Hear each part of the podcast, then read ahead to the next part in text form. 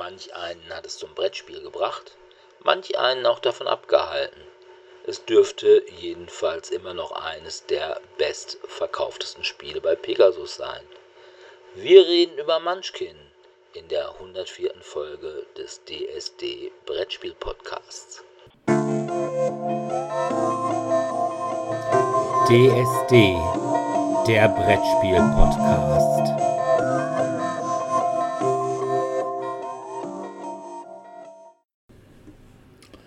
Ja, hallo erstmal und willkommen zur 104. Folge von DSD, dem Brettspiel-Podcast.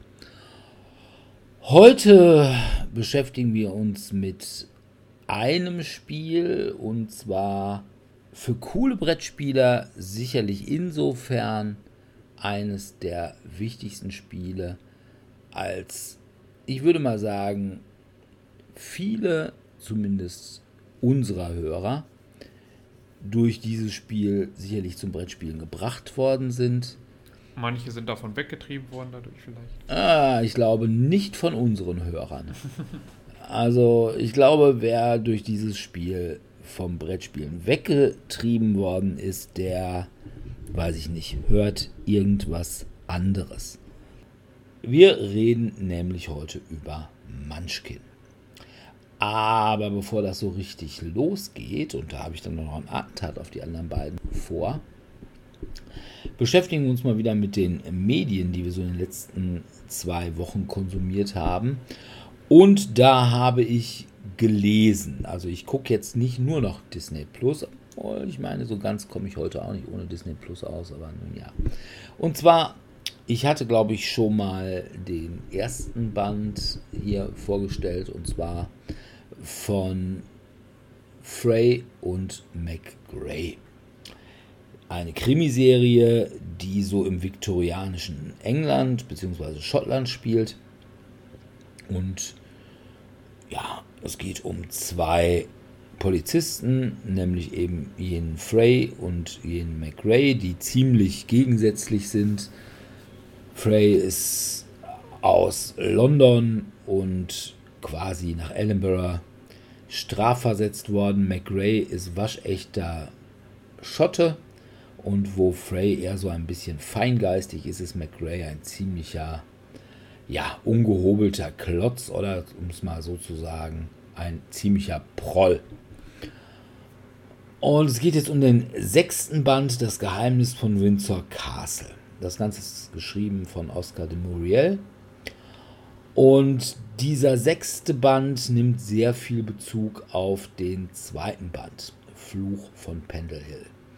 In dem Buch hatten sie es schon mit den Hexen von England zu tun. Ob das wirkliche Hexen sind oder ob die sich einfach so nennen, will ich jetzt gar nicht mal verraten. Aber es geht jetzt wieder um diese Hexen. Und zwar geht es im Wesentlichen darum, nachdem im zweiten Band diese Hexen ja mehr oder weniger vernichtet worden sind, zumindest die Anführerinnen, hat jetzt Königin Victoria keinen mehr, der ihr Kontakt zu ihrem verstorbenen Gatten Albert verschafft, oder zumindest so tut, als würden sie das tun. Und das findet Queen Vicky gar nicht gut und deswegen will sie Frey und McRae als ja, Hauptverantwortliche dafür, dass diese Hexen nicht mehr da sind, ans Leben. Und da kommt dann auch noch der Premierminister mit rein, der auch da so ein Hühnchen mit diesen Hexen zu rupfen hat und sagt, also pass mal auf, guckt mal einfach, ob da noch welche sind. Und erstens, wenn da noch welche sind, können wir ja möglicherweise Queen Vicky da ihre Albert-Geschichte ermöglichen.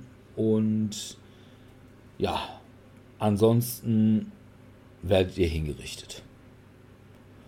Ja, und dann geht das über Tisch und Bänke. Und äh, es gibt also quasi Schlachten in York auf dem Dach der Cathedral von York und was weiß ich nicht. Mir ist das Ganze ein bisschen zu over the top. Also ich mag die Frey und McRae Geschichten, wenn sie denn wirklich so Krimis sind, mit so ein bisschen Mystery drin. Das finde ich schon ziemlich in Ordnung. Aber das war jetzt einfach mal, fand ich, eine gewaltige Schlagzahl zu viel. Also es lappt dann irgendwann auch ins Unrealistische. Ich meine, gut, wir sprechen hier über viktorianische Krimis mit Mystery-Einschlag, Realismus und so, aber hier war dann auch irgendwann mal so die Suspension of Disbelief ziemlich äh, am Rande dessen, was irgendwie noch möglich war. Also, ich sag mal so, wer die Reihe an sich mag, der kann das schon auch lesen. Das ist, glaube ich, sogar der dickste Band der Reihe. Wer die Reihe noch gar nicht gelesen hat, sollte die Hände von diesem Band lassen, wie der Teufel die Hände vom Weihwasser. Erstens kriegt man viele Verweise eh mit, weil man den zweiten Band nicht gelesen hat. Und zweitens ist das, finde ich, wirklich nicht der beste Band, um damit einzusteigen. Also ich denke mal, diese Reihe sollte man, wenn dann, tatsächlich chronologisch lesen, also mit dem ersten Band Schatten über Edinburgh anfangen. Und ja, wenn man dann den sechsten Band rauslässt, dann würde ich sagen, ist das nichts, worüber man am Ende seines Lebens weint und sagt, ach hätte ich nur. Von daher schon irgendwie okay. Also es ist jetzt auch nicht so, dass ich sagen würde, oh Gott, niemand gibt mir die Lebenszeit zurück, aber muss man nicht gelesen haben. Frey und McRae Band 6, Das Geheimnis von Windsor Castle von Oscar de Muriel. Sebi, du hast Netflix geguckt. Ich habe genetflixt und mit großer Freude dank dieser Markierungsfunktion von wegen hier, hahaha, informiere dich, wenn was Neues kommt, erfahren, dass die neue Staffel von Love, Death and Robots rauskommt. Gleich die erste Episode ist wieder grandios, denn meine drei Lieblingscharaktere, die drei Roboter, tauchen wieder auf und erleben ein neues Abenteuer auf der postapokalyptischen Erde. Und zwar gehen sie diesmal der Frage nach, was haben denn die ehemaligen Erdbewohner gemacht, um diese Apokalypse zu überstehen? Und dann besuchen sie die Bunkeranlagen der Superreichen, sie besuchen die ähm, autonomen Plattformen auf den Meeren, die nur noch von KIs gesteuert werden, wo dann auch so ein bisschen aufgelöst wird, was alles mit dazu beigetragen hat, dass die Apokalypse herbeigerufen wurde. Und es ist einfach herrlich. Ne? Also von Hillbilly Klamauk von XY, den sie da mitten im tiefsten Arizona-Dschungel treffen und gucken über die ja, Luxusbunker, wo dann geklärt wurde, wer wie wo ist diese Woche der Herrscher. Ich habe viel gelacht. Natürlich sind auch wieder Episoden dabei, wo ich mir denke, Alter, was ist das denn für ein crazy Shit? Also, das, wow, das ist schon richtig Brainfuck. Da gibt es zum Beispiel einen, der hat mich ein bisschen verstört. Da ging es inhaltlich darum, dass jemand auf einer Expedition in der Sonne unterwegs ist und sich ständig aufgrund seiner Verletzung zudröhnen muss mit Schmerzmitteln, um eben zurückzulaufen zur Basisstation. Und ihr wisst ja vielleicht aus leidlicher eigener Erfahrung, wie das ist, wenn man sich so zudröhnt mit Schmerzmitteln. Naja, da nimmt die Wahrnehmung immer mehr ab und es ist doch sehr anstrengend zu folgen und zu gucken, äh, was ist das da gerade? Nimmt derjenige das wahr? Denkt er oder sie sich das gerade aus? Und, und, und. Das fand ich nicht so cool. Ähm, sehr witzig wiederum ist die Episode mit den Ratten, aber ich will gar nicht zu viel verraten. Es sind ja immer so kleinere Episoden, besonders, besonders grandios. Ich bin ja ein großer Fan von Stop-Motion-Technik. Es gibt diesmal auch einen Stop-Motion-Film wieder mit dabei, der einfach nur unglaublich witzig ist. Also ich finde das einfach schön, denn ich bewundere die Menschen hinter der Technik. Die Episode selbst ist jetzt nicht so einfallsreich. Es geht dabei um das Erscheinen von lebenden Toten und Da wird quasi geklärt, wie kam die eigentliche Zombie-Apokalypse zustande. Ja, ich fand's gut. Ist eine ganz klare Empfehlung, sich die Sachen anzugucken, wobei ich auch hier den Tipp gebe, wenn es euch nach einer Minute oder nach zwei Minuten anschauen nicht gefällt, dann switcht einfach weiter. Meiner Erfahrung nach werden die meistens vom Genre her nicht besser, da diese Kurzepisoden ja eigentlich immer von einzelnen Teams gemacht wurden. Klare Empfehlung, dritte Staffel Love, Death and Robots. Okay. Ja. Dominik, du hast geschnorrt. Genau, ich habe mich einfach einmal durch die Innenstadt geschnorrt und habe massenhaft an Gratis-Comics am Gratis-Comic-Buchtag. Der war ja letzte Woche, am 14. Mai. Ach und habe da dann ich ganz gar nicht viele. mitbekommen. Tja. Ich habe darauf geachtet, dass er letztes Jahr ausgefallen ist und seitdem habe ich mir dann den, den Ersatztermin für dieses Jahr dann eingetragen. Och, Menno. Na gut, okay. Ja. Auf jeden Fall, da gab normalerweise kann man ja immer so drei Stück nehmen. Dann habe ich aber in meinem Comicbuchladen habe ich dann nochmal eins, zwei Comics wieder gekauft gehabt. Und dadurch durfte ich da schon mehr mitnemen. Und dann bin ich einfach noch zur Meierschen und Thalia gegangen und habe da auch nochmal dann jeweils mir die drei, die man dann mitnehmen durfte, eingesackt. Davon möchte ich jetzt hier, ich glaube vier oder fünf habe ich hier gerade, habe ich schon ein bisschen durchgelesen. Ein paar habe ich noch nicht. Aber da möchte ich jetzt ein paar vor vorstellen. Den ersten, den ich vorstelle, ist ein alter Klassiker, den ich aber jetzt selber, also ich bin ja nicht so der riesige Comicleser. Ich kenne die Reihe deswegen nicht so gut. Don John soll es aber schon seit den 90ern geben, Ende der 90er wäre die Reihe gestartet. Und jetzt ist halt Don John Antipoden Plus, was 10.000 Level heißt es, also wahrscheinlich so 10.000 Jahre oder sonst was, nach der eigentlichen Serie spielt. Es geht dabei um antimorphe Tiere, die dann in so einer festungartigen Stadt, glaube ich, leben.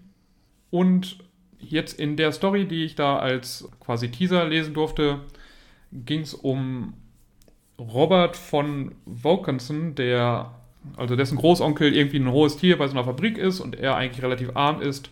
Und da wird dann die Fabrik wird überfallen und er rettet die Fabrik vor den Überfallern, stellt dann aber fest, dass sein Onkel eigentlich wollte, dass die Fabrik zerstört wird, weil das, was er da produziert hat, nicht so wirklich funktionierte und er Versicherungsgeld einhamsen wollte. Und dabei wäre eben Robert fast umgekommen. Er verliert dann im Laufe daraufhin seinen Sohn, wird eingesperrt und will jetzt Rache üben. Und das ist alles ganz cool gezeichnet, cool erzählt. Also diesen Teaser fand ich wirklich gelungen. Also wer Don John kennt und mochte, wird wahrscheinlich auch das mögen. Und auch für Neulinge kann ich das, glaube ich, weil das jetzt eben eine neue Serie wahrscheinlich ist, die eben 10.000 Jahre, die hat wahrscheinlich relativ wenig mit dem alten zu tun, gibt wahrscheinlich Anspielungen, aber kann ich durchaus empfehlen. Dann habe ich was komplett anderes gelesen noch. Die schreckliche Adele in Egmont Verlag. Also gerade Don John, falls es nicht kennt, ist im Reprodukt Verlag, wird von Joan Esfa, Louis Trondheim und Vince ähm, gezeichnet, geschrieben und so weiter. Dann die schreckliche Adele ist eher was tendenziell für Kinder steht, also es wurde zumindest Comics für Kids rausgebracht. Es ist im Grunde genommen so wie, so wie diese Zeitungs-Mini-Comics. Also immer so drei, vier Paneele und dann Also wird dann im mal Grunde so Witz- da quasi. Genau, genau, wird so ein Mini-Witz dann im Grunde genommen erzählt. Und das ist eigentlich ganz witzig, weil Adele ist so eine kleine Teufelstochter, die so ein bisschen zu klug oder sowas für ihre Eltern ist und dann zu böswillig auch dabei.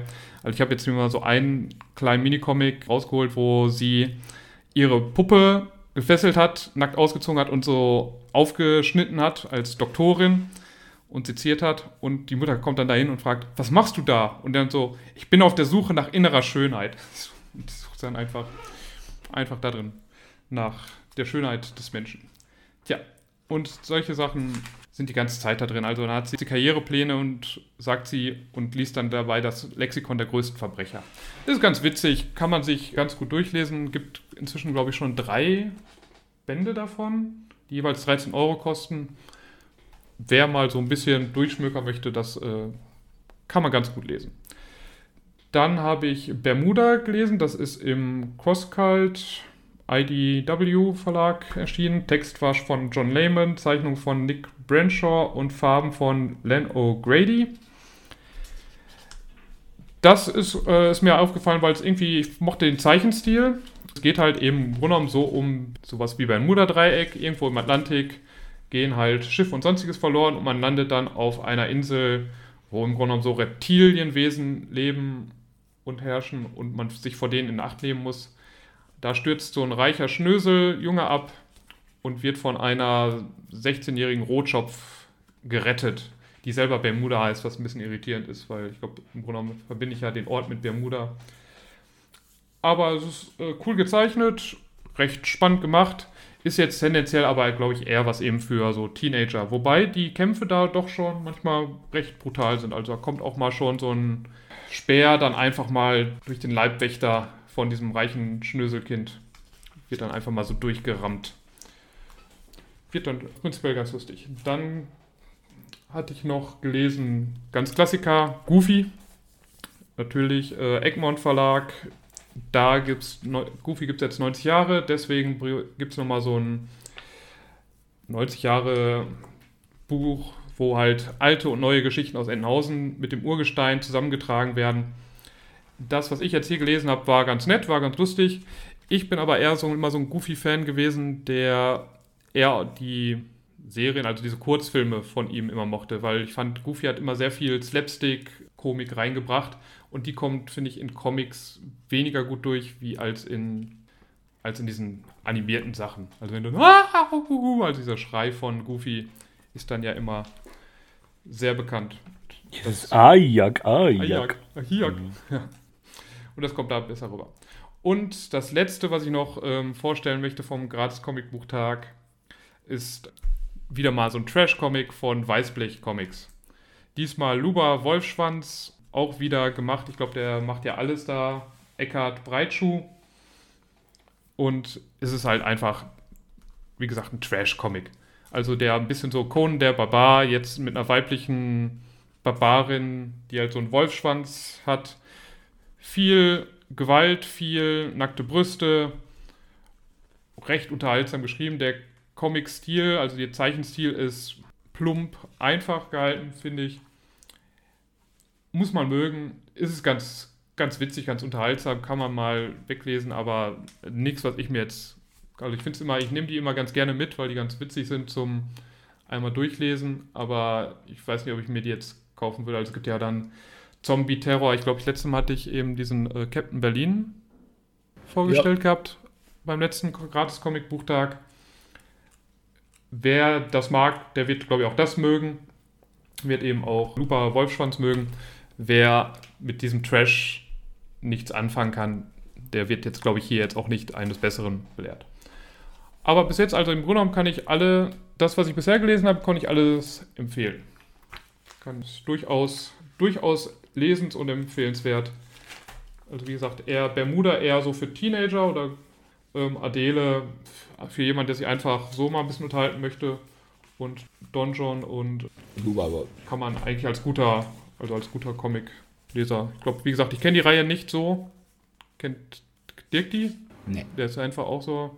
Der liest ja schon mehr Comics als ich. Und ja, mal sehen, was ich dann, ob ich nächstes Mal nochmal wieder was ein bisschen vorstelle von den anderen, die ich noch habe. Ich habe es von Sebastian Fitzek noch.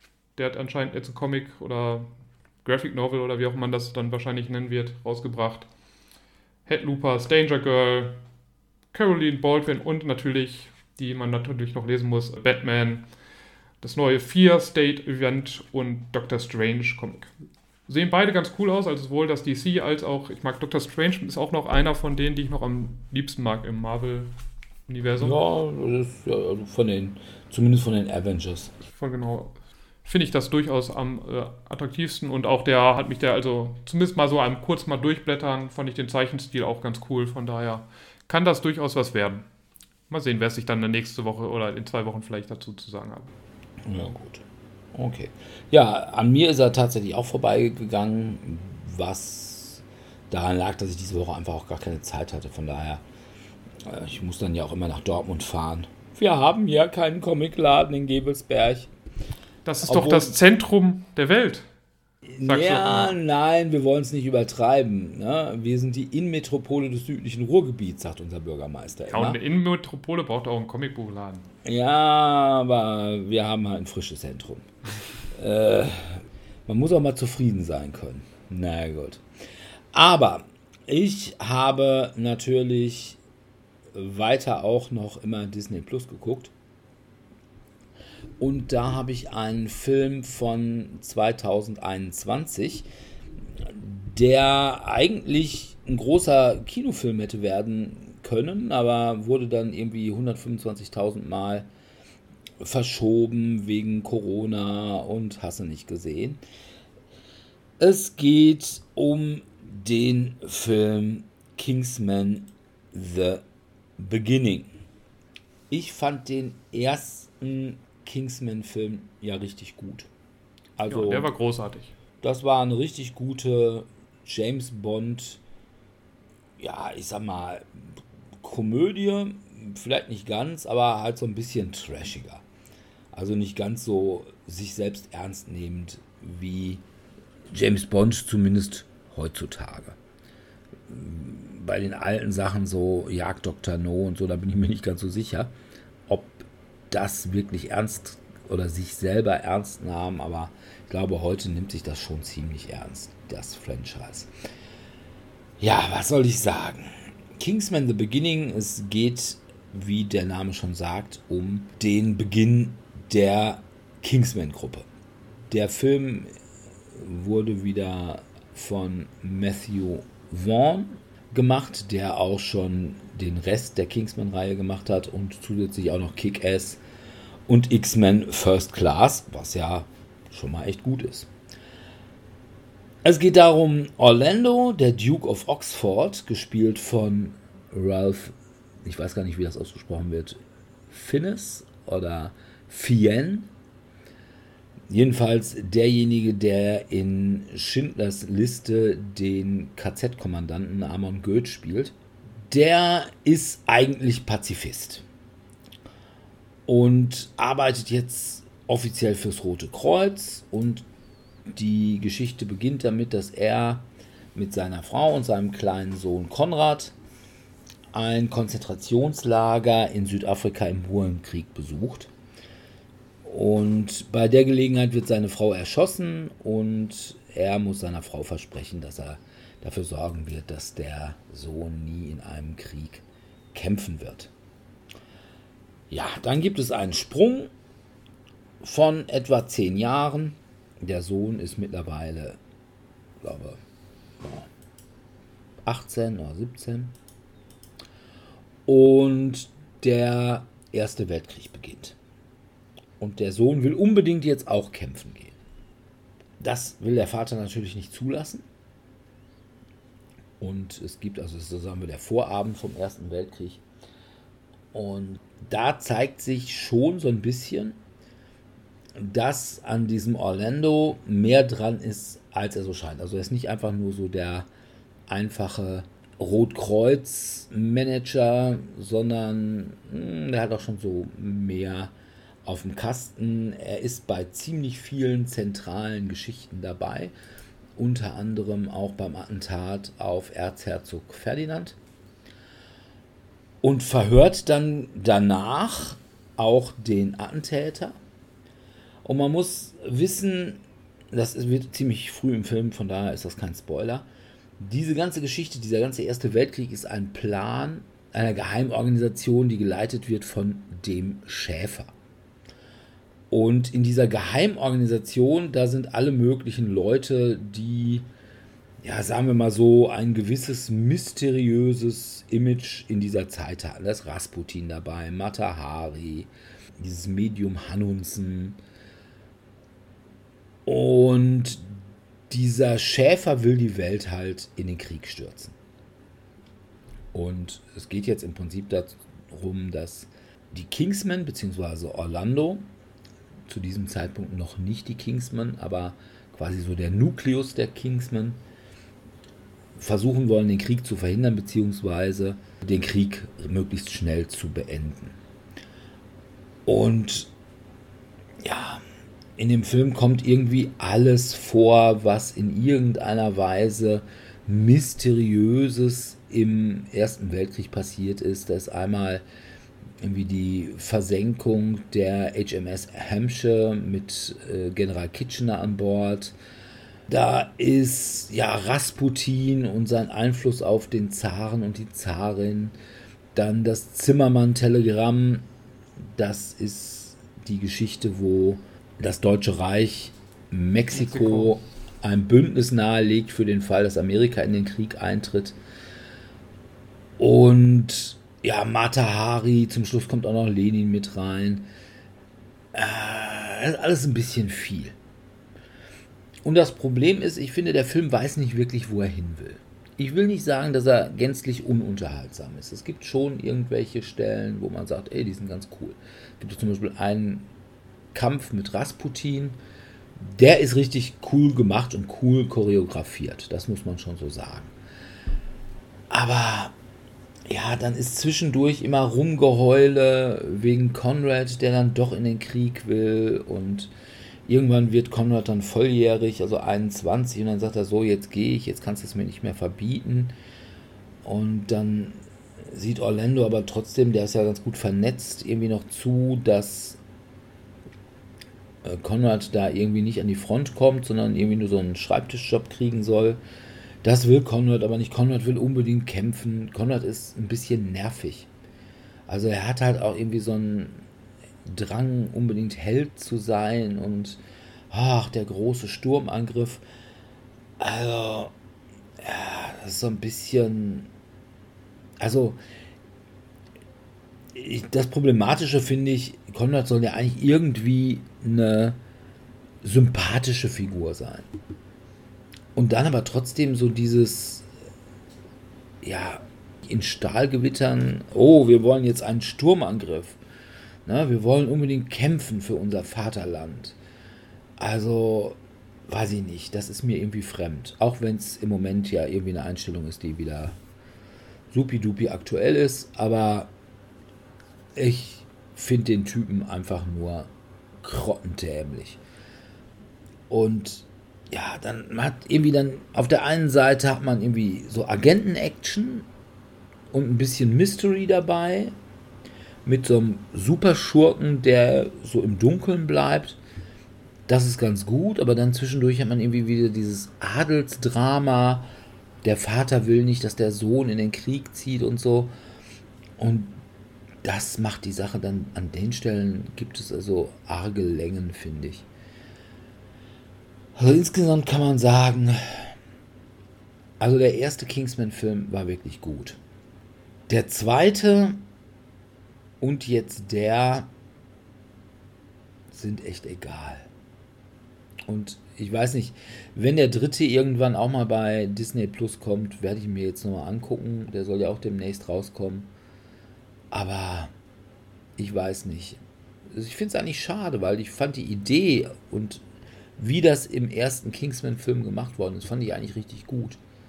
Ja, also wirklich so ein James Bond, aber mit ein bisschen tongue in cheek. Und, Und das so ist übertriebener, gestylter Action dann immer. Ne? Ja, genau. Ne? Also so mit ja, über Tisch und Bänke, ne? Also ja. wir springen fünf Meter hoch und drehen uns dabei in der Luft und machen dann den Roundhouse-Kick oder irgendwie sowas. Also sowas, das, da habe ich schon Spaß dran. Und wie gesagt, stellenweise war das hier auch so. Stellenweise kam dann auch mal was Witziges, aber zwischendurch war mir das echt zu viel Downton Abbey. Muss ich echt sagen. Und wie gesagt, Konrad ging mir auf den Sack. Was immer nicht gut ist, wenn eine Hauptfigur einem auf den Sack geht. Ja, und es spielte dadurch, dass halt so ein Prequel ist und so viel früher spielt, spielt jetzt, glaube ich, auch keiner mit, der vorher dabei war, ne? Nee, also es also geht schon. Also sagen wir zum Schluss haben wir auch wieder diese Sache. Die haben dann ja alle irgendwie so Codenamen aus der Artus-Sage. Ja. Also mit Lancelot und Arthur und Merlin und was weiß ich nicht. Ja, und wie das wird, das wird ganz am Ende dann doch aufgeklärt. Also wie es dazu kommt und wer dann der erste Arthur ist und wer der erste Lancelot und so. Und kann unser deutscher Darsteller Daniel Brühl den Film nicht aufwerten? Also ich sag mal, Er gibt wie immer alles, ne? Stark angefangen, Nee. schwach nachgelassen. Daniel Brühl ist schon nicht schlecht da drin.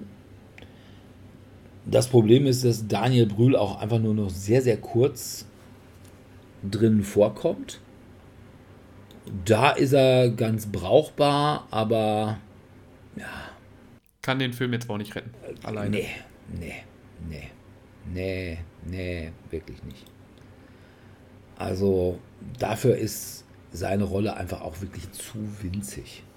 Sein Versuch mit einem kleinen C in das internationale Filmbusiness reinzukommen. Ja, ähm, er hatte doch eigentlich auch, hat er nicht vorher auch schon irgendwo was gespielt? Ich meine schon. Also hier Ah, spielt ich er, glaube, Rush war, glaube ich, auch so ein größerer Film. In, in Glorious Bastard hat er, glaube ich, mitgespielt. Ne? wollte ich gerade sagen, Inglourious Bastards doch eigentlich. Ja. Aber hier spielt er halt irgendwie vor allem eine Figur, die eigentlich die wenigsten Leute kennen.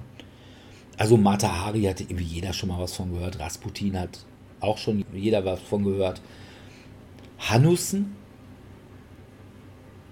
Ich weiß nicht, ob da jeder schon was von gehört hat. Ich, mir, also mir sagt jetzt erstmal auf den ersten Blick nichts und ich, meine, Also- ich bin ja jetzt kein Geschichtsprofessor, aber ich bin jetzt ja schon Geschichtslehrer. Ja, da kommt alle, da ich nicht so viel Geschichte mache, kommt es nur alle fünf Jahre mal kurzzeitig vor, aber Also, wenn Hanussen, dann wäre er mir auch tatsächlich eher bekannt im Zusammenhang Aufstieg der NSDAP und diese ganzen, ja, ich sag mal, Mystery-Kreise, die sich daran Ahnenerbe und was nicht alles, die sich in diesem Dunstkreis da gebildet hatten. Äh, Thule-Gesellschaft und sowas alles. Und da war eben Hanussen. Hanussen war so ein, ja, was war der? Hellseher, Medium, Bühnenzauberer, wie auch immer. Und der ist dann auch irgendwann mal unter ziemlich mysteriösen Umständen ums Leben gekommen. Aber wie gesagt, den kennt eigentlich keiner. Und dass der in irgendeiner Weise was mit Willi II zu tun hatte, wäre mir jetzt auch irgendwie neu. Ja. Also man hat da ein bisschen viel zusammen. Also es war einfach, was diesen Mystery-Hintergrund angeht, finde ich schon grundsätzlich cool. Aber es war ein bisschen viel und ja, wie gesagt, dieses Konrad und sein Vater-Drama, das hätte man sich komplett schenken können. Na, da hätte man einfach sagen können, okay, Konrad wird irgendwann in diese Gruppe eingeführt und macht dann da jetzt auch irgendwas und Gutes. Also, da hätte man dieses, oh, ich will unbedingt kämpfen und was er da alles macht und ja, nachher, also ich, ich spoiler jetzt doch mal, zwischendrin stirbt Konrad dann auch und zwar in einer ziemlich lächerlichen Art und Weise. Also, das ist jetzt wirklich auch nicht mehr, wie gesagt, Realismus hin und her, aber naja. Also, wie gesagt, Kingsman The Beginning kann man gucken, wenn man eh Disney Plus hat, aber ansonsten ziemlich egaler Film. Na gut. Jo, dann kommen wir mal zu unserem eigentlichen Thema, dem Spiel Munchkin. Munchkin. Und ich habe ein kleines Attentat vorbereitet und zwar einen kleinen Quiz. Und bin also quasi der Quizmaster. Und Dominik und Sebi sind die Contestants. Und ja, wollen wir mal gucken. Ich meine, sagen wir mal so, die Vermutung, dass Sebi als der Munchkin Experte. Aficionado Also ich habe tatsächlich einen Haufen Zeug davon, aber bei uns da gewinnt, ist vielleicht nicht ganz unwahrscheinlich, aber naja, wollen wir noch mal gucken. Fangen wir einfach mal einfach an. Also es gibt drei Antworten zur Auswahl. Eine davon ist richtig. Und wer als erster die richtige Antwort reinruft, der kriegt einen Punkt. 42. Nein. eine Ente. Man darf niemals im Dungeon eine Ente aufheben. Die erste Frage ist, woher stammt der Begriff Munchkin? Drei Antworten zur Auswahl. Es sind Gnome aus dem Zauberer von Oz, eine Figur aus den AD&D Drachenlanze-Romanen oder ist es ein Rollenspieler-Jargon? Rollenspieler-Jargon? Ja, denke ich auch. War das nicht immer so abwertend, so Power-Gamer, die nur ihren Charakter? Ich glaube, sowas war das doch, oder? Also, die Nee. Antwort ist falsch. Aber Ah, okay. Ja, da beide eine falsche Antwort gegeben haben, kann jetzt einer nochmal versuchen, schnell die richtige ja, AD&D-Charaktere. Nein, Sebi, Ah. das ist auch falsch. Damit liegt hat. Dominik, möchtest du noch etwas sagen? Ich nehme A. Okay. Damit hat Dominik einen Punkt. Es ist tatsächlich der Begriff Munchkin, bedeutet auf Englisch so viel wie Knirps und stammt ursprünglich aus dem Zauberer von Oz. Und Ach, zwar was. sind da so Gnome und die heißen Munchkins. Ach ja, das kam ja auch bei. Ich bin ja der Musical-Mensch und das kam ja auch bei Wicked vor. Ja, Wicked ist ja Zauberer von Oz, ne? Ja, ja, deswegen ja. Ja. Deswegen hätte ich es ja wissen müssen. Ja, das ist wohl richtig. Aber ich habe es ja auch gewusst. Ich habe ja den Punkt dafür bekommen. Wobei es ist tatsächlich auch so, wie Dominik gerade gesagt hat, es ist schon auch Rollenspieler-Jargon, aber ursprünglich halt eben ist das auch wieder abgeleitet von diesen Gnomen.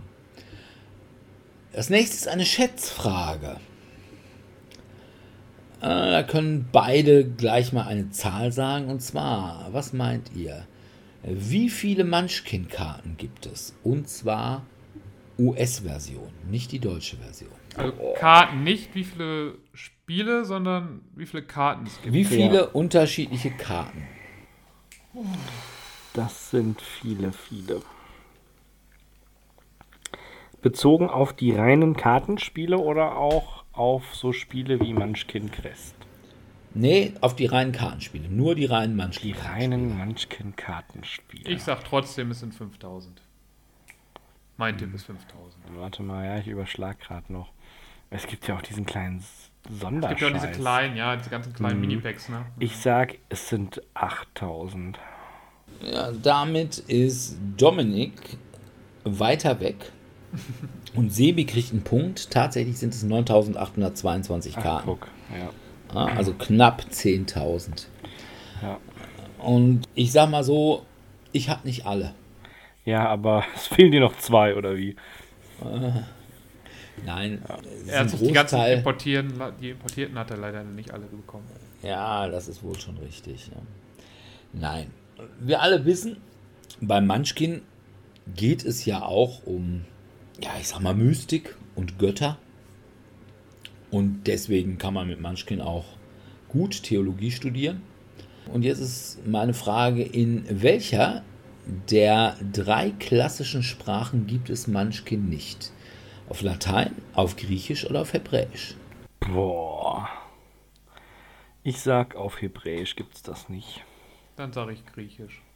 Also Latein auf jeden Fall. Latein hätte ich auch gesagt. Beide sind falsch. Was? Gibt's Es nicht gibt's auf auf Latein? Latein? Auf Latein gibt es das nicht. Grieche, eine griechische Version gibt es. Ja, also die moderne, das- also, das aber war modern ist naheliegend. Griechisch. Also Ja, Eine hebräische Version? Und Hebräisch für Israel. Oh Gottchen, okay.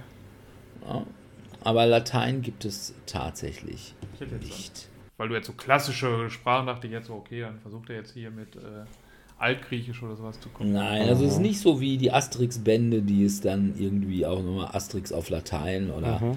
Asterix auf Altgriechisch oder irgendwie sowas. Welcher Webcomic wurde in Munchkin nicht verwurstet? Dog Tower? Die Knights of the Dinner Table? Oder der Unspeakable Ward of Doom? Oh, wo hast du denn diese Fragen ausgegraben? Die habe ich mir selber ausgedacht. Ja, das glaube ich sogar. Oh Gott, ich rate auf das letzte. Ich kenne keinen dieser Comics. Unspeakable Ward of Doom? Ja. Ne, wobei, stopp, warte mal, Word of Doom, da gibt's was zu. Ich sag das zweite. Ne, ich nehme das erste. Ja, damit hat, damit hat Dominik einen Punkt. Die Knights of the Dinner Table gibt es tatsächlich nicht verwurstet. Dog Tower ist der Comic von John Kovalic und damit eigentlich die Grundinspiration des gesamten Munchkin Artworks. Oh Mann, oh Mann. Und Unspeakable Word of Doom ist halt dieser Call of Cthulhu Webcomics mit diesen niedlichen Call of Cthulhu Figuren. Mit den Schogotten, die ja irgendwie immer aus mehreren Augen bestehen und die alle irgendwie einzeln sind, die alle immer so cool. Und Cthulhu, der immer sagt, Yam Yam. Und der kommt in den Cthulhu-Erweiterungen vor.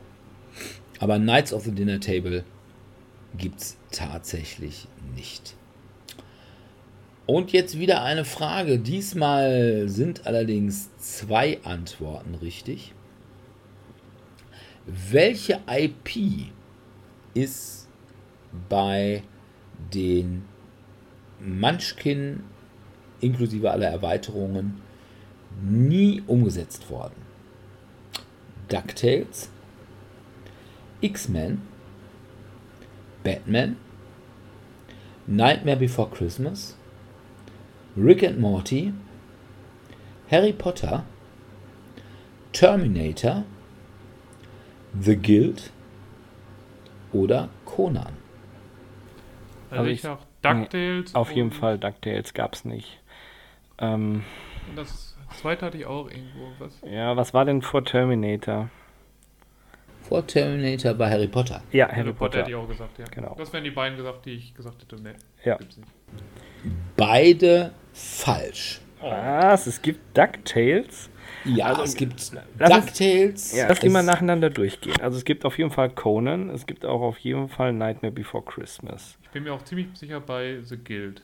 Und The Guild Genau. weiß ich nicht, was das ist. The Das Guild mit Web- Felicia Day. Ja. Ist so eine Webserie über Okay. eine Rollenspiel- oder Online-Rollenspieler-Gilde. Okay. Harry Potter gibt es auch. Ach was. In den USA, nicht in Deutschland. Ah, okay. Rick and Morty gibt es auch. Ja, Ja, das gibt's das auch. hätte ich auch. Habe ich auch schon gesehen. Ich habe Nightmare sogar schon verkauft, Before Christmas. War sehr gefragt auf der Messe. Ja. Conan gibt es. Gibt's Klassiker? Ja, gibt's auch. X-Men gibt es in den USA Mhm. und DuckTales gibt es auch in den USA. Ach was. Was es nicht gibt, ist? Terminator. Terminator gibt's nicht? Das hätte ich gedacht, Nein. ist irgendwo mit bei Warhammer mit verwurstet oder so in der Richtung. Ja, aber nicht die offizielle IP. Es gibt ja möglicherweise Ah, gut. irgendjemanden, der so ähnlich aussieht. Ja, gut, okay. Und Batman gibt es nicht. Batman ist nicht bei Wobei den man Marvel. sagen, mm, mm, Batman Also ist bei bei Hast du jetzt gerade, hast du jetzt gerade gesagt, Batman ist nicht bei Marvel? Nein, es geht ja um, es gibt ja eine Möchtest Edition. Ah, es gibt ja einmal die? Marvel und es gibt ja einmal die DC-Version und ich dachte, da wäre der mit dabei. DC-Version gibt es nicht. Ach, guck, okay, es gibt eine Marvel. Es Schau gibt an. nur Marvel. Batman soll aber 2022 auf Kickstarter rauskommen. Hm. Als Munchkin. Ja, da, da werde ich auf jeden Fall mit Maximum Pledge backen. Das kann ich mir schon vorstellen.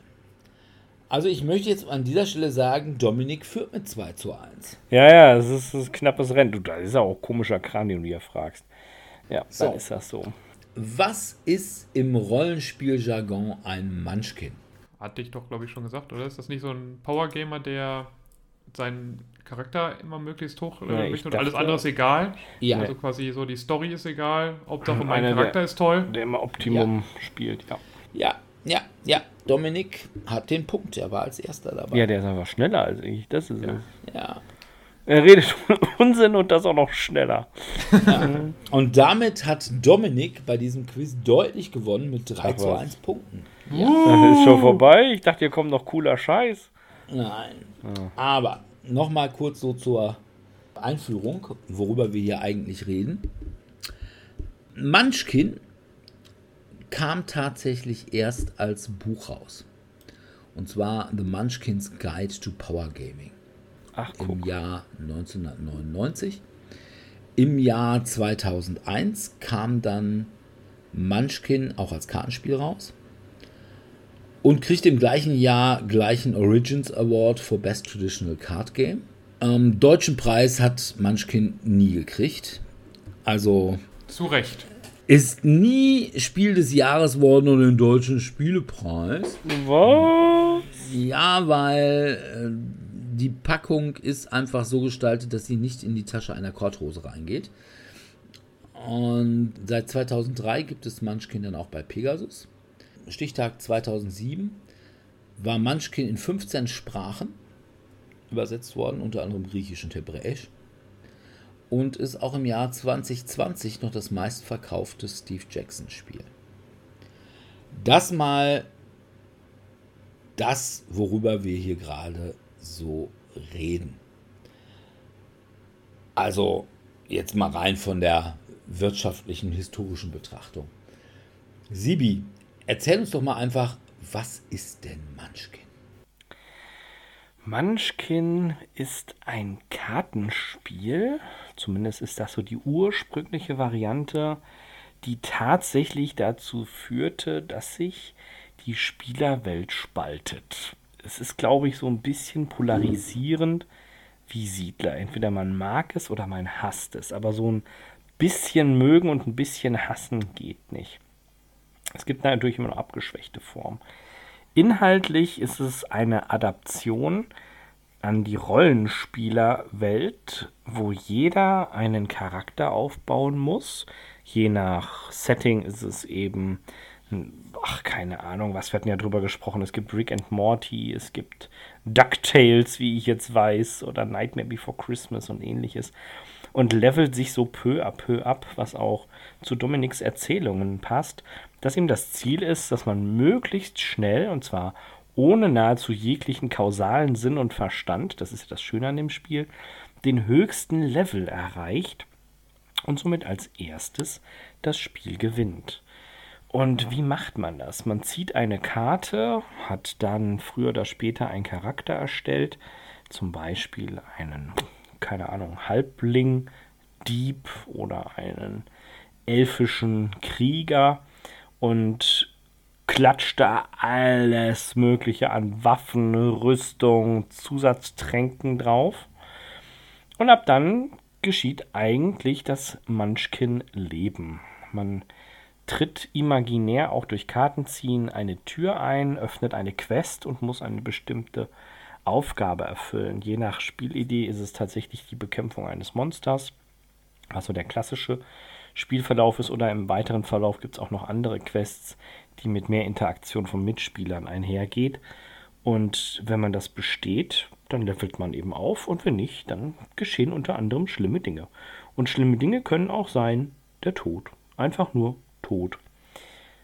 Und dieses Spiel ist sehr abstrakt. Also ich kenne tatsächlich viele Spieler, die Munchkin mal probeweise gespielt haben, aber keinerlei Rollenspielerfahrung hatten oder nur sehr, sehr unzureichende und sich damit sehr, sehr schwer getan haben, in diese Welt einzudringen.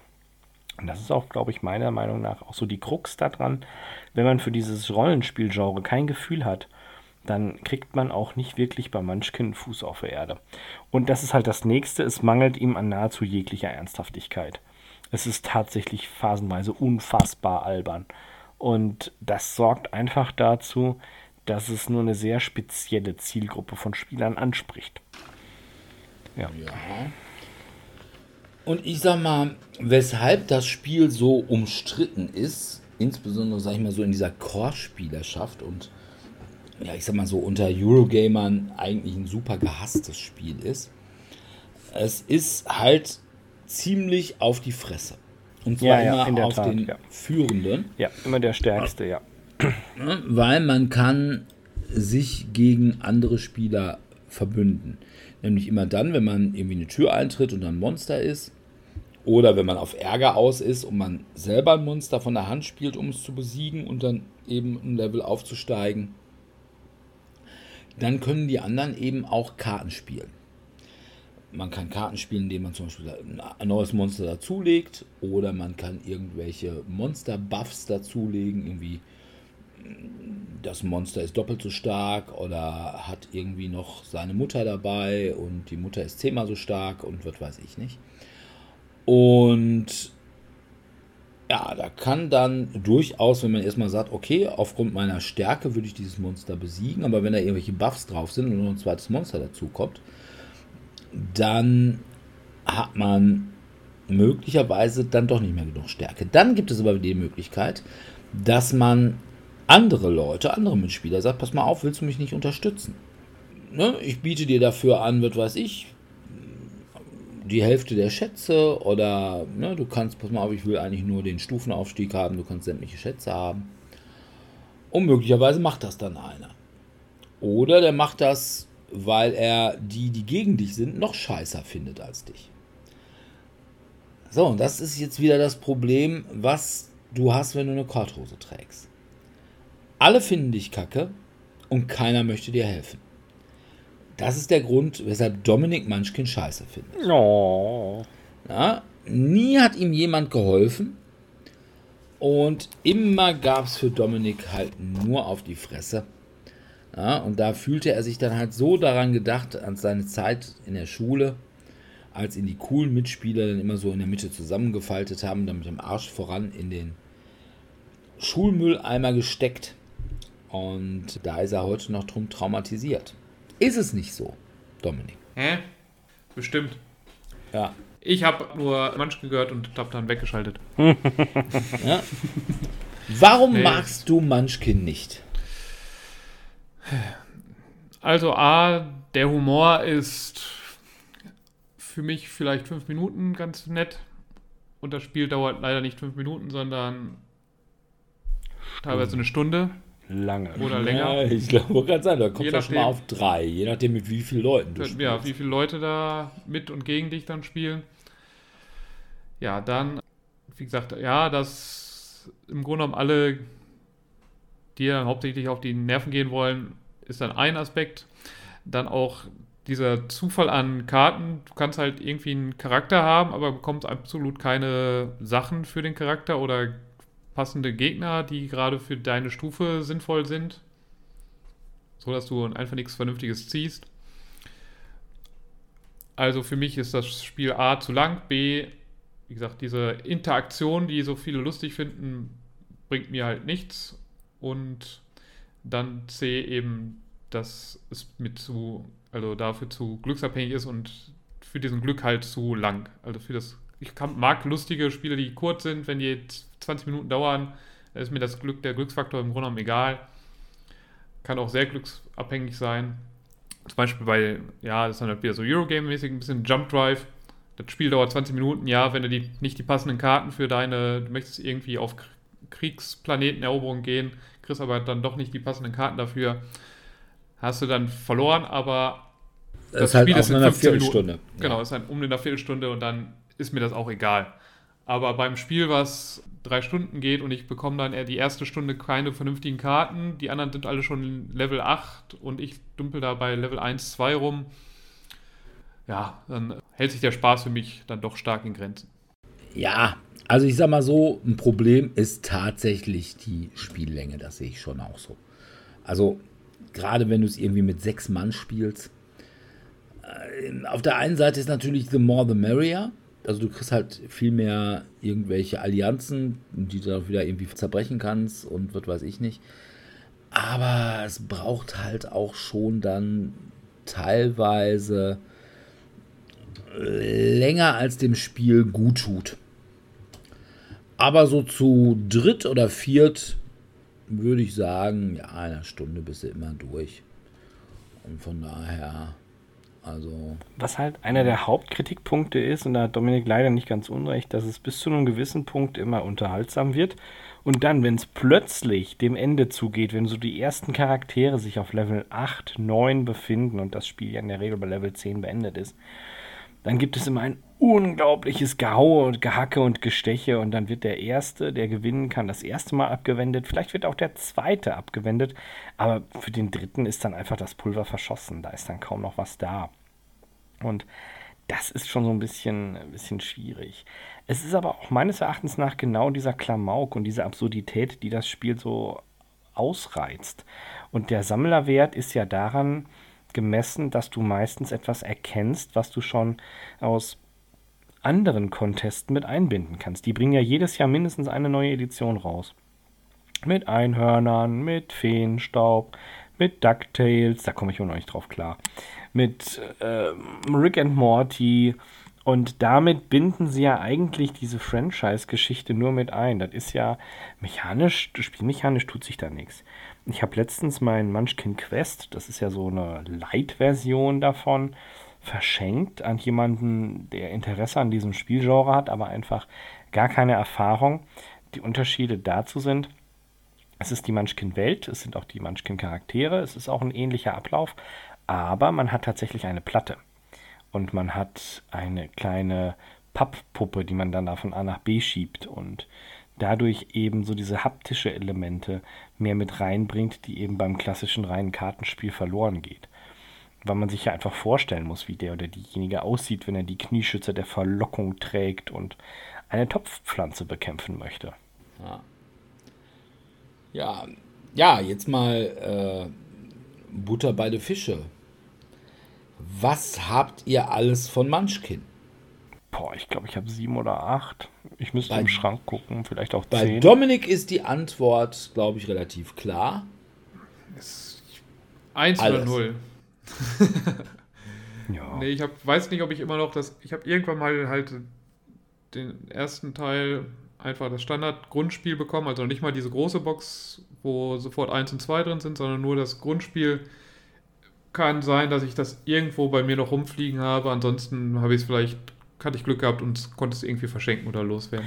Nee, also ich habe auch tatsächlich 1 bis 5, glaube ich, als es die alle nur einzeln gab. Da gab es diese Kombos noch gar nicht. Und in dem Jahr habe ich auch eine Zeichnung bekommen von einem Netztroll von, ich meine sogar Kowalik persönlich. Ich müsste mal gucken, einer von denen war damals da auf das Spiel und hat Zeichnungen gemacht in den Innenseitendeckel von Munchkin. Da habe ich mir eine abgeholt. Und danach habe ich eigentlich nur noch die gesammelt, die ich spannend fand. Also Munchkin Zombies habe ich, glaube ich, irgendwo rumgeistern. Munchkin Piraten habe ich, weil ich es geschenkt bekommen habe.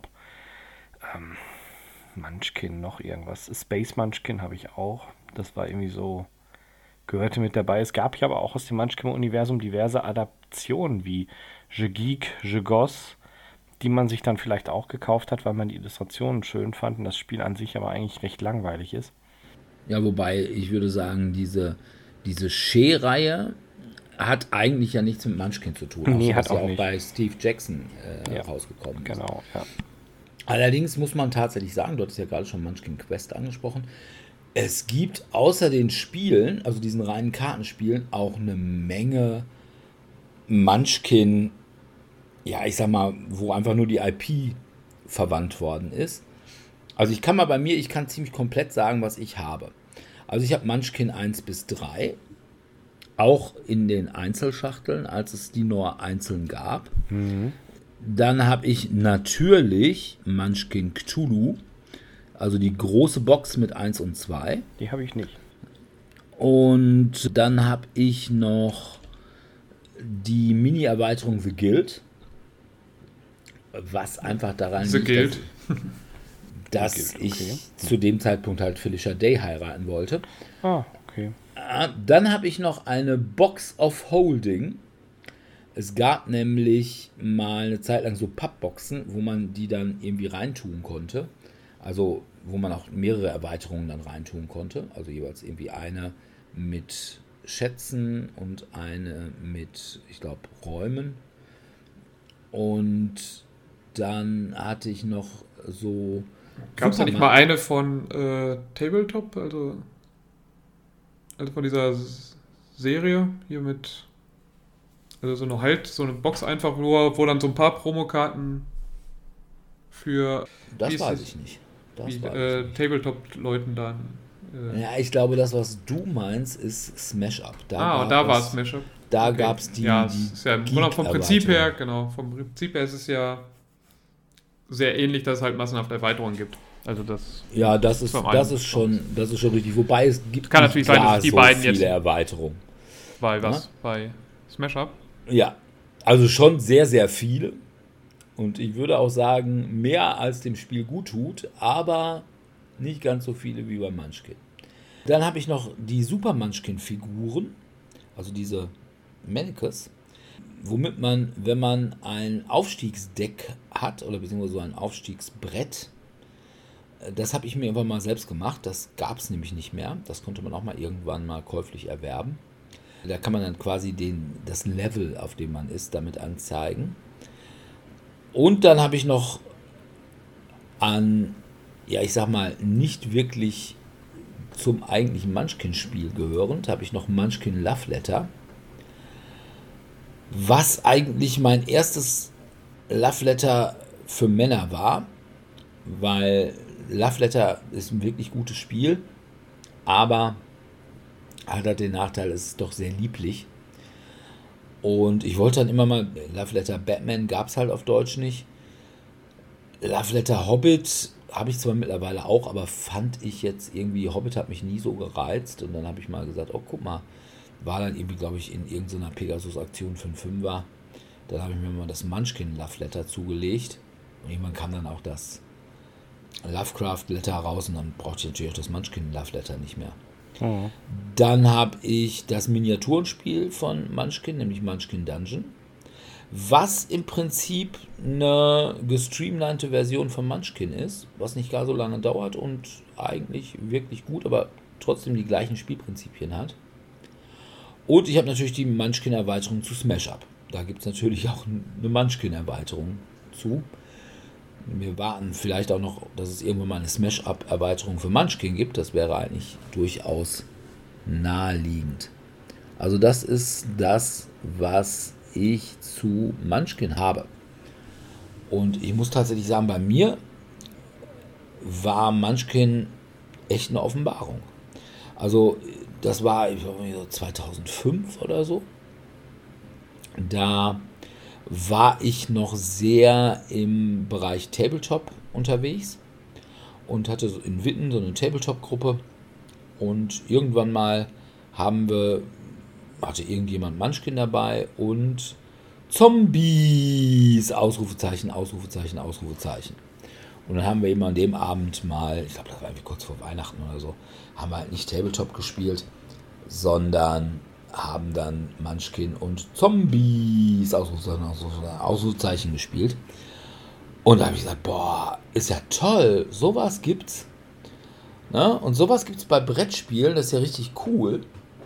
Und ja, und dann habe ich tatsächlich auch mit Brettspielen angefangen und meine ersten beiden, ja, ich sag mal, Brettspiele, die ich mir so gekauft hatte, waren tatsächlich dann Munchkin 1 und Zombies. Ausrufezeichen, Ausrufezeichen, Ausrufezeichen.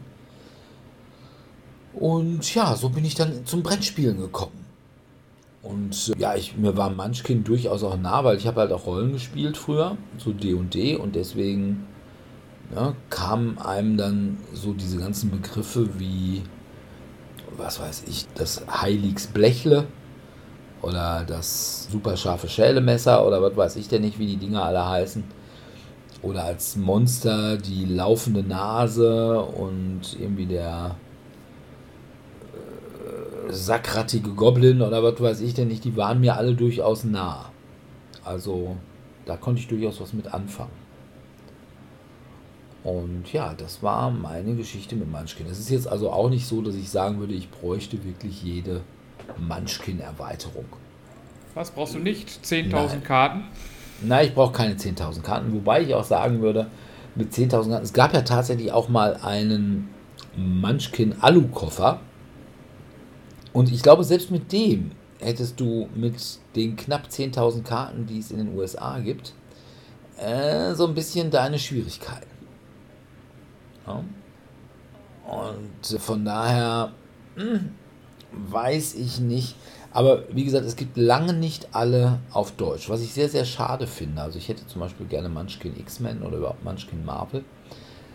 Aber Pegasus hat halt keinen Bock, Geld für die IPs auszugeben.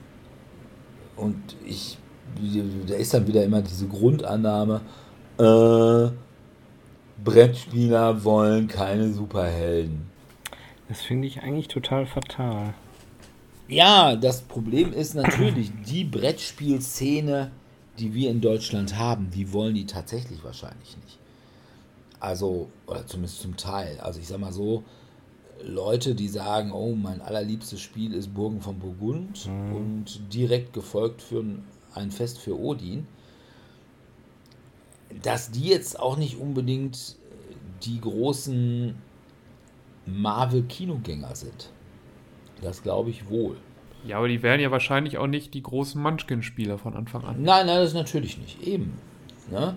Und ich denke mal, es gibt immerhin in Deutschland 5 Millionen Leute, die, was weiß ich, Avengers Endgame gesehen haben. Und wie viele Core-Brettspieler gibt es in Deutschland? Also wenn es 50.000 sind, würde ich sagen, ist das hochgegriffen.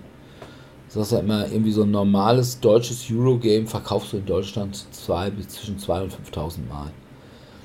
Und kauft natürlich nicht jeder Eurogamer jedes Eurogame. Ne? Von daher also sind nicht nur 5000 Leute, aber also da ist, glaube ich, die Zielgruppe schon begrenzt. Aber die 5 Millionen, die in Marvel-Filme reingehen und sich für 10 Euro irgendwie so ein Marvel-Spiel, was ja auch nicht schwer ist und was ganz lustig ist, ne? wo du halt so ein bisschen Spaß mit haben kannst, wo du auch durchaus in der Kneipe spielen kannst. Ich weiß nicht, ob das so eine gute Idee ist, dass man die dann einfach mal so links liegen lässt. Und dann sagen, nee, brauchen wir nicht, weil ja, die deutschen Brettspieler wollen keine Superhelden. Ja, vielleicht wird es auch falsch vermarktet. Ich weiß es nicht. Ja. Aber was ist denn, ja gut, bei Dominik ist die Frage wieder hinfällig. Was ist denn, Sebi, deine liebste Munchkin-Erweiterung? Meine liebste Munchkin-Erweiterung. Puh, also ich glaube, am liebsten spiele ich Munchkin-Tiere. Das ist echt witzig. Es gibt Munchkin-Tiere? Ja, es gibt so eine, so eine Mikroerweiterung. Äh, Das ist genauso wie Feenstaub. Das ist schon sehr unterhaltsam. Und da kann man äh, echt ganz viel Kleinscheiß da reinbringen, so Prödel, und dann damit arbeiten. Ansonsten Piraten ist auch sehr lustig. Ähm, da habe ich auch schon sehr, sehr schöne Runden gespielt. Ähm, ja, Also mein liebstes Munchkin ist tatsächlich, also wenn man absieht von Munchkin Dungeon, wo ich sagen würde, das finde ich eigentlich schon wirklich am optimalsten. Und ich glaube, wenn ich heute mit Leuten Munchkin spielen würde, würde ich Munchkin Dungeon mit denen spielen. okay. Aber das kenne ich gar nicht. Ist das das tatsächlich mit den verschiedenen Püppchen, wo du sagtest, die Adaption mit den entsprechenden. Ja, das war das, wo ich dir sogar gesagt hatte, neulich, ist im Moment im Sale für 20 Euro. Da habe ich es nämlich auch her. Ja, habe ich irgendwie verpasst. Und du hast halt eben irgendwie die ganzen Minis, irgendwie was weiß ich, Magier, Kleriker, Krieger, ja. beziehungsweise Kriegerin und Dieb und Super Munchkin und Super Munchkinin und dann so Monster, sind immer diese Standardmonster, ne? Wie die laufende Nase oder der Netztroll oder der Plutoniumdrache als Endgegner oder der Ballrock als Endgegner. Und das Ganze war ein Kickstarter, kam glaube ich auch über Simon. Ach was. Und die Retail-Version lief bei Asmodee und das ist wirklich schön, weil es ist kürzer als das normale. Es kann sich auch, es sind weniger Karten und von daher kann es sich nicht gar so in die Länge ziehen, weil das muss man natürlich auch mal sagen, je mehr Karten du hast, desto mehr zieht sich das in die Länge. Ja, klar. Und da würde ich sagen, also mittlerweile würde ich sagen, ist das mein liebstes Munchkin. Ansonsten würde ich tatsächlich sagen, das wirklich ganz normale Munchkin, aber mit der The Guild Erweiterung. Und auch nur dann, wenn ich die Codex-Karte kriege. Mit Fischer, Felicia Day. Day. Genau. Weil da kannst du nämlich, wenn du die spielst, kannst du nämlich irgendwie ein, ein Munchkin des entgegengesetzten Geschlechts zwingen, dir zu helfen. Das ist schon sehr schön. Aber es ist an sich ziemlich lustig. Also wenn man The Guild kennt und The Guild mag. Da sind dann nämlich auch alle dabei. Hier Sabu und hier der, der, Oberkrieger, der so ein bisschen sparsam ist, beziehungsweise extrem geizig. Aber wie gesagt, dazu sollte man The Guild kennen. Aber man sollte The Guild sowieso kennen. Ja, das ist auch, die Webserie ist super. Ja, wer The Guild noch nicht gesehen hat, der sollte mal gucken. Ist bei Geek and Soundry, glaube ich, damals sogar erschienen. Gibt, glaube ich, irgendwie drei. Ich habe es damals halt interessanterweise über Xbox, also die hatten ja damals irgendwann eine Kooperation mit Xbox und dann ist es halt irgendwie, konntest du immer bei Xbox die regelmäßig gucken. Ah, okay. Aber ich denke mal, inzwischen wird Geek and Sundry wurde ja, glaube ich, dann von denen ähm, eröffnet. Ich glaube, die hätten sich dann ein bisschen so zusammengeschlossen, glaube ich, damals. Das kann sein, aber da war jedenfalls vor allem Felicia Day sogar. Und dann haben sie das aber, glaube ich, dann irgendwann auch verkauft an irgendwen. Aber die ganzen Folgen gibt es für Lulu bei YouTube. Also kann man sich mal angucken. Und es gibt auch zwei sehr gute und sehr gut gemachte Lieder dazu. Einmal Do You Wanna Date My Avatar und Game On, was so ein bisschen Bollywood-mäßig ist. Und das ist wirklich gut gemacht. Also, da muss man schon sagen, also sehr professionell. Und, ja. äh, aber The Guild-Erweiterung ist schon ziemlich gut. Ja, Sebi, hast du mal die Nightmare Before Christmas Erweiterung gespielt? Oder? Nee, gespielt tatsächlich nicht. Also ich weiß, wir hatten im Laden zwei Exemplare, meine ich, und die haben wir auch beide sehr schnell, sehr gut verkauft. Die war, hätten wir auch noch 20 Mal verkaufen können, aber.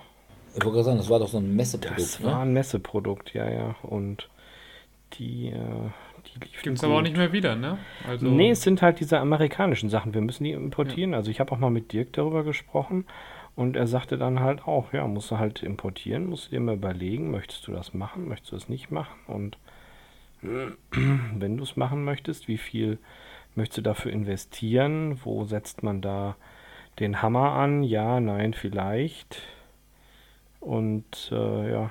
ja. Ja, und was zahlst du dann dafür? Ich genau. Meine, sagen wir mal, ja. für eine Packung einen Zehner, den gibt es ja dann doch schon mal leicht raus. Aber ja. wenn du dann für einen Import dann irgendwie 15 oder 20 Euro nehmen müsstest, ja, ja. da überlegst du es dir dann ja vielleicht doch. Ja, ja, genau, wenn das reicht. Also die waren recht teuer. Das ist ja das, also wir hatten ja auch diverse Merch-Produkte. Also man kann zum Beispiel im Laden, glaube ich, immer noch die Ente des Schreckens kaufen mit entsprechender ah, ja, Adaption, die man zu einer Art Mini-Hut umfunktionieren kann. Für den Spieler, der eben den Fehler macht und im Dungeon eine Ente aufhebt, muss der Spieler sie sich ja auch als Hut aufsetzen können. Ah, okay. Also das gibt es ja sowieso, also äh, alle möglichen Plüschis. Und das Witzige ist, dieser ganze Krempel, den es noch dazu gibt, wenn du die dabei hast, während du Munchkin spielst, kriegst du dadurch nämlich auch Vorteile. Also wenn du zum Beispiel die Box of Holding hast oder wenn du diese Munchkin-Figuren hast und du kannst nachweisen, dass die Munchkin-Figuren im Raum sind, dann hat der Eigentümer dieser Munchkin-Figuren da durchaus im Spiel Vorteile durch. Was teilweise, ja, komplett krass ist, aber scheiß drauf. Ne? Steht sie auch, gibt es ja auch so eine blöde Regel, also quasi immer am Anfang irgendwie sofort, Runde genommen, ihr kloppt euch sowieso, würfelt, wisst sowieso nicht, was das ist, streitet euch lauthals und am Ende hat der Recht, dem das Spiel gehört. Ja, so, also, so, so in der Art gibt es tatsächlich, ja. So, so steht, glaube ich, ja, irgendwie ja, so in den Regeln, tatsächlich, oder? Genau, ja, genau. Also wenn Streit ist, dann gewinnt tatsächlich mal derjenige, dem das Spiel gehört. Was ich auch richtig finde, muss ich ehrlich sagen. Ne, weil. Muss sich ja auch gelohnt haben, dass man dafür Geld ausgegeben hat. Ja, How to Get Caught by Capitalism. Ja. Also, ne? Pay to win. Man will quasi, ja auch, ja. man will auch, genau, man will ja auch Leute dazu bringen, das Ding zu kaufen. Und ja, diese Sondergeschichten müssen natürlich eingeschränkt werden. Es gibt auch Munchkin-Turniere. Wobei ich sagen würde, Munchkin-Turnier hm, würde ich für ein bisschen widersinnig halten. Das ist tatsächlich dann ein bisschen so wie Würfeln, aber ja, aber da darf man dann meistens immer nur so eine Bonusgeschichte dabei haben. Es gibt auch, glaube ich, irgendwie noch Munchkin, Lesezeichen, die dann auch, die, die auch irgendwelche Vorteile bringen oder so. Aber. Die du dann zerreißen musst oder sowas, ne? Offiziell. Ja, Wenn offiziell musst du sie, genau, offiziell musst du sie zerreißen. Aber, naja. Wie gesagt, ich bin ja eh kein Turnierspieler, außer bei Pandemic wo ich ja, ich will es nur mal wieder anmerken, ne, der Dortmunder Vizestaatsmeister bin. ohne dass ich Pandemic besonders mag. Aber ist halt so. Aber ansonsten ist mir so diese Turnierspieler-Szene ja sowieso irgendwie fremd. Ich bin ja rein casual. Und ich glaube aber auch Munchkin als Turnierspieler. Ja, ich glaube, dass. Äh, also dann wäre ich doch eher, glaube ich, bei Magic oder bei sowas. Ne? Also wenn schon Turnier, dann will man halt nicht so rein aufs Glück angewiesen sein. Und darauf, ob einen die Leute am Tisch gerade leiden können oder nicht. Ja. Na gut. Ja, hat sonst noch irgendjemand was zu Munchkin zu sagen? Puh, was soll ich dazu sagen? Es ist schon ein sehr eigensinniges Spiel, finde ich. Also man muss da, es, es, es treibt einfach so. Also ich habe tatsächlich letztens einem Freund zum Geburtstag einen Gutschein geschenkt, auf Bitten seiner Freundin, weil sie das Spiel nicht spielen will. Und äh, mit der Bitte so nach dem Motto, ach Mensch, Sebastian, geh doch mal hin, spiel mit dem Jungen, mach eine Runde Munchkin. Ähm, das ist nicht so meins, ne? Kannst du das nicht machen? Und so Erbarmst ähnlich, du dich nur äh, nicht. Ja, so ähnlich läuft es dann halt auch tatsächlich, ne? Also, ich würde wirklich sagen, für unsere Hörer. Also, wenn man nicht dafür gescholten werden will, dass man die letzten 20 Jahre unter einem Stein verbracht hat, muss man Munchkin mal gespielt haben. Ja, definitiv gespielt auf jeden Fall. Es ist kein Einsteigerspiel, finde ich. Ja, ich finde doch. Also ich finde, man kann es ist halt auch relativ einfache Regeln. wie so Ja. Vor- und Rückseite vom DIN A4-Zettel oder sowas. Ich glaube immer noch, du kannst damit genug Leute vergraulen. Ja, auch. Ja, aber ich meine, machen wir uns nichts vor. Was für Leute würdest du damit vergraulen? Leute, die auf glückslastige, gegenseitig auf die Fresse hauende drei Stunden Spiele keine Lust haben. Ja, aber möchte man die denn normalerweise in seinem Freundeskreis haben? Ich denke nicht. Und ich würde auch sagen, jeder muss mal mindestens eine kleine Schachtel Munchkin bei sich im Regal stehen haben, um mitreden zu können. Also guck mal, selbst Dominik hatte mal eine. Mhm, ja, das Äh, stimmt. Vielleicht hat Dominik sie tatsächlich immer noch. Man weiß es nicht. Er traut sich vielleicht auch nicht, das zu sagen. Und Also falls ich die noch finde, kann sich irgendjemand melden, der sie haben möchte. kann man dann in Dortmund abholen. Aber jedenfalls, kauft einfach das Munchkin, was euch thematisch am nächsten liegt. Wenn ihr halt eben eigentlich Tabletopper seid, dann holt euch halt eben Munchkin 40k. Wenn ihr Superhelden super findet, dann holt euch Super Munchkin. Wenn ihr eher auf Science Fiction steht, dann holt euch halt eben Munchkin Starfinder. Wenn ihr auf Cthulhu steht, Munchkin Cthulhu. Wenn ihr Auf D&D Warhammer Rollen steht. ja, ja, wenn ihr D&D Rollenspieler seid, holt euch das normale reguläre Munchkin, die erste Box. Oder sagen wir mal so diese Doppelboxen, die sind auch, sagen wir mal, preislich ganz ganz nett. Also da kriegt man dann irgendwie schon für ein 20 die ersten beiden Erweiterungen, wo man sonst normalerweise irgendwie so 24, 25 Euro für zahlen würde. Das ist schon eigentlich ein ganz guter Deal.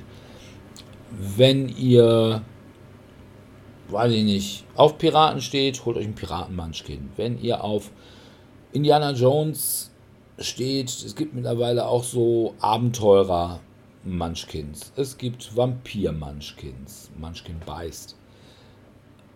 Es gibt, ja, Nightmare Before Christmas. Ich weiß nicht warum und ich weiß auch nicht, ich habe den Film gesehen und ich weiß nicht, warum man unbedingt ein Munchkin dafür braucht, aber Mai, wer bin ich, dass ich das beurteilen möchte? Und wenn ihr, wie ich, Felicia Day heiraten wollt, dann holt euch ein normales Munchkin 1 und holt euch die The Guild Erweiterung. Die gibt es tatsächlich sogar auf Deutsch. Und dann spielt's mal und wenn ihr dann sagt, wie Dominik, Gott, drei Stunden, da ist aber weit länger, als es dem Spiel gut tut, ja, dann lasst es. Und wenn ihr sagt, ja, das war ganz in Ordnung, dann, also einmal im Jahr kann man es ganz gut spielen. Häufiger brauche ich, also jeden, jede Woche brauche ich es halt auch nicht. Oder, ne, gerade wenn ihr es noch irgendwo im Angebot kriegt, besorgt euch halt Munchkin Dungeon für ein 20. Da kriegt ihr extrem viel Bang for the Buck. Ja. Falls sonst keiner mehr was anzumerken hat, äh, dann würde ich sagen, wir beenden die Sache an dieser Stelle. Und ja, wir bedanken uns wie immer bei unseren Zuhörern fürs Zuhören.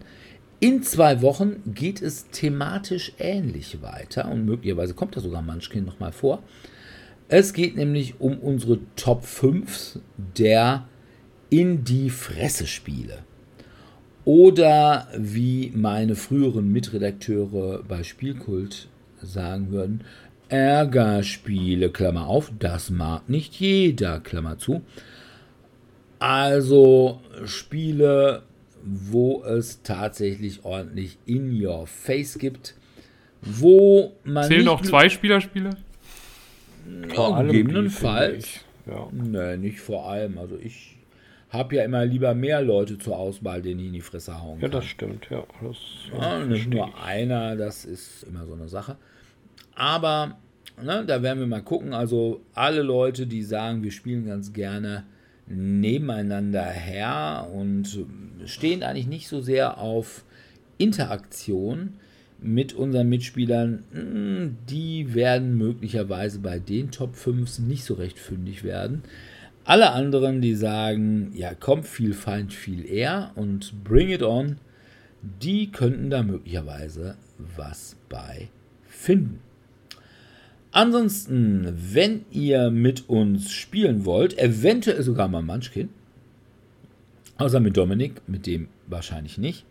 Ich Obwohl verlasse ich, den Laden dann. Ah, ich glaube, ich glaube sogar vor, na, ich muss, das muss irgendwie im Jahr vor der Pandemie gewesen sein, haben wir tatsächlich im Laden mal irgendwie in einer relativ großen Runde Munchkin gespielt. Und ich will gar nicht ausschließen, dass Dominik dabei war. Ja, also ich habe, glaube ich, mitgespielt, aber geistig war ich, glaube ich, abwesend. Ja, das kann sein. Aber Weil ich habe mir nach, zumindest nach der, nach der ersten halben Stunde, habe ich mir irgendwann gedacht, ach komm, ich spiele am Handy, spiele dann immer meine zwei Karten und. Ach Gottchen, war so schlimm. Es hat mir wieder beigebracht, weswegen ich Munchkin nicht mag. Okay. Vor allem, es war wieder, glaube ich, so eine Sechserrunde, wo du so denkst, oh. Ja, ja. Es war eine Sechserrunde. Aber wir sehen, selbst Dominik kann man gegebenenfalls zwingen. Ja, quasi. Wenn ihr also mit uns spielen wollt, dann ist das wieder jetzt jeden Mittwoch. Nicht mehr Donnerstags und Mittwochs im Wechsel, sondern jeden Mittwoch. Macht es für uns auch einfacher, das anzusagen. Muss also keiner mehr groß nachgucken. Im Tellurien in Dortmund-Eichlinghofen. Und ja, wir würden uns freuen, wenn wir uns da vielleicht mal treffen. Ich werde jetzt tatsächlich auch über den Sommer mal wieder öfter da sein. Das ist ein bisschen mal schwierig beruflich, weil ich dann sonst immer so in Duisburg bzw. Mülheim bin an dem Tag. Aber im Sommer geht das wohl. Da haben wir nämlich Semesterferien. Und ja, wir würden uns natürlich freuen, wenn ihr auch in zwei Wochen wieder bei uns reinhört. Wenn ihr uns bei Facebook liked. Wenn ihr uns bei iTunes mit Sternen beschmeißt. Wenn ihr kommentiert bei iTunes, bei Spotify oder bei dem Podcatcher eures Vertrauens. Das macht uns nämlich auch für andere sichtbarer. Und ja, umso mehr könnt ihr dann sogar mit euren Kumpeln immer über die letzte DSDS-Ausgabe fachsimpeln und sagen, Gott, was sind die doof und ich hasse sie. Denn machen wir uns nichts vor. Wie viele Podcasts hören wir von Leuten, wo wir eigentlich sagen, Gott, seid ihr Kacke. Na, man will sich halt auch aufregen drüber.